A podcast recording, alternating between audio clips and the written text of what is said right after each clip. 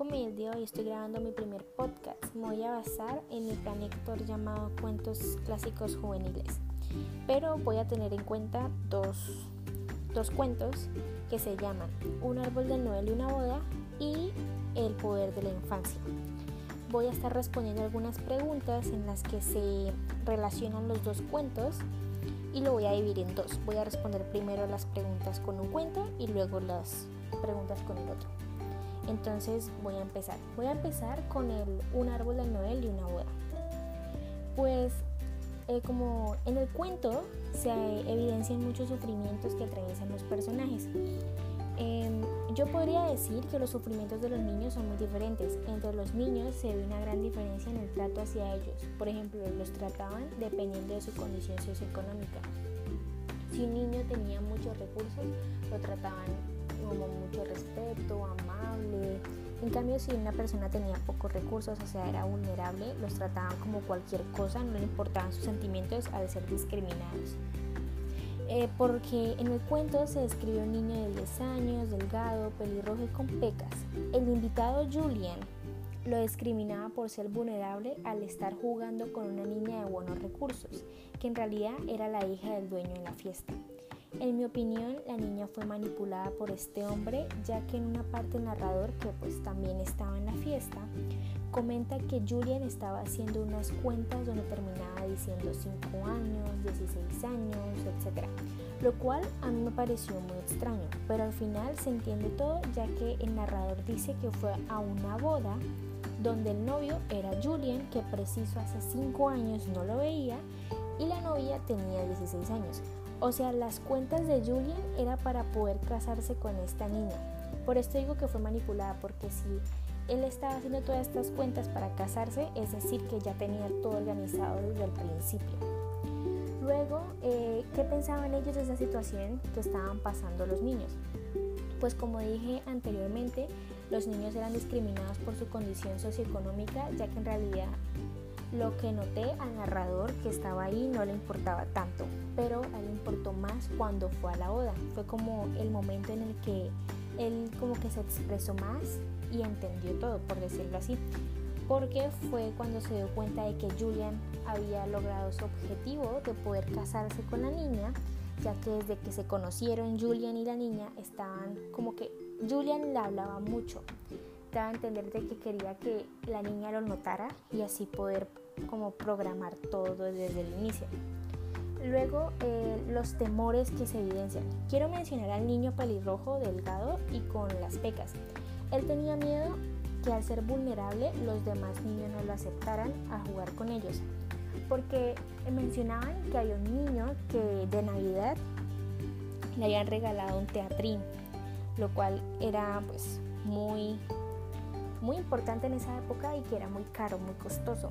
Entonces este niño se le veían las ganas de jugar con eso, pero no podía porque sabía que no podía de la nada ir a decirles que quería jugar.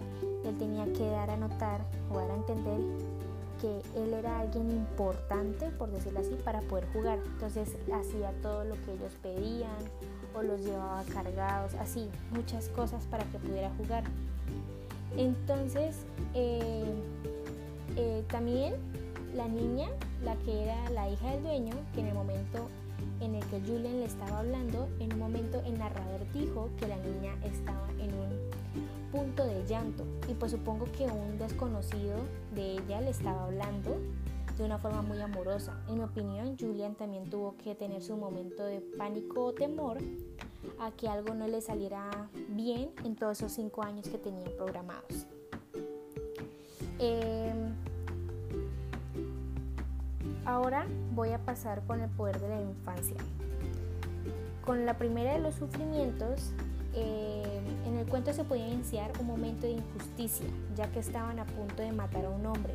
Se puede decir que por trabajar con las autoridades en una guerra civil. Eh, pero la multitud que lo estaba juzgando no sabía en realidad cómo era la vida de tal hombre. No sabían que tenía un hijo, ya que probablemente tampoco tenía esposa, solo lo tenía él. O sea, quiere decir que la gente juzga antes de saber la vida de esa persona o antes de poder entender por lo que está pasando. eh, luego los que pensaban ellos de la situación, en un momento cuando iban a matar al hombre, llegó un niño que se metió en la multitud diciendo papá.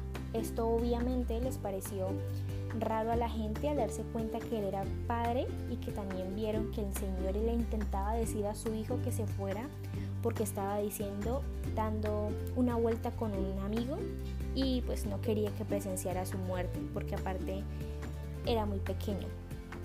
Eh, los temores fue, en mi opinión, los más afectados y los que tenían más temores era el padre y el hijo.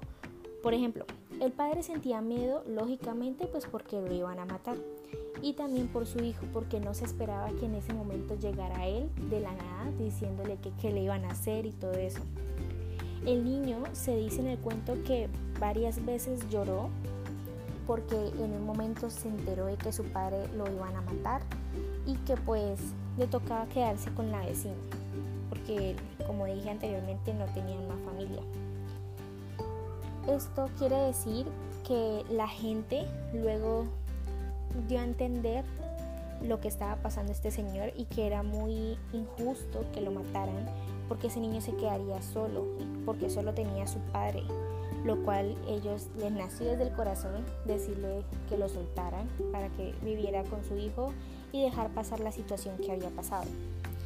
Eh, los temores o miedos parecidos a los de cada uno, puedo decir es que en cada cuento los niños son los fundamentales o los niños son los que relatan casi todo el cuento o dan a entender el suceso del cuento.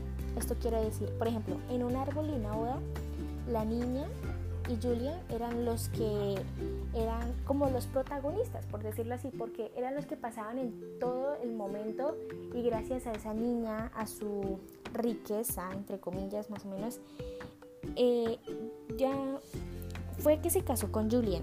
Entonces la gente en ese momento era por interés, no era realmente como esa hora que la gente se casa por amor y todo eso.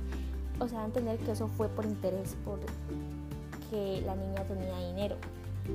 Y el poder de la infancia, el niño porque él fue el causante de que no mataran a su padre, ya que como que les abrió el corazón a las personas que le estaban juzgando para que no lo mataran porque era su papá y era un niño y desde muy pequeño perder a su padre pues debe ser muy duro. Entonces puedo decir que los niños fueron como los fundamentales de todos estos cuentos. Bueno, lo último, la última pregunta es como más personal, de lo aprendido hasta el momento y lo que más me ha llamado la atención. Pues en realidad yo no sabía que era un podcast, o sea, había escuchado de eso, pero no como tal no sabía qué era. Y poco a poco cuando Zulay nos fue diciendo de qué trataba, que cómo se expresaba, los diferentes temas que se podían decir en un podcast, me pareció muy interesante, ya que en esta época de cuarentena, como estamos, podcast puede ser una buena manera de expresarnos con los demás, decir las cosas que sentimos y todo eso. Pero para grabar un podcast es un poco complicado, ya que la gente se puede enredar, se puede confundir, eh, el audio, el lugar, el espacio, todo puede ser muy complicado, pero al fin y al cabo lo estamos diciendo con nuestras palabras. Pues un podcast tiene como a expresarse, a la gente expresarse para que las demás personas lo escuchen y también entiendan, se identifiquen, algo así. Entonces puedo decir que hasta el momento me ha gustado mucho la idea de los podcasts. Ojalá los pudiéramos usar el siguiente año o el cuarto periodo también usarlos para como usar algo diferente, supongo yo. Entonces pues sí me ha gustado mucho lo de este periodo. Gracias.